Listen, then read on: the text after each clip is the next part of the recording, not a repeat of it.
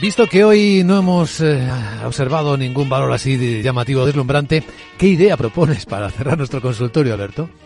Estos días, Miguel Méndez en la magia de la bolsa ha traído un valor que es de normal es muy peligroso, pero que es el único en el mercado español que tiene una subida que podría continuar. Y es robo. No me gusta nada hablar de este valor más de lo necesario, pero desgraciadamente es de los pocos que están bien. Está en 62,75.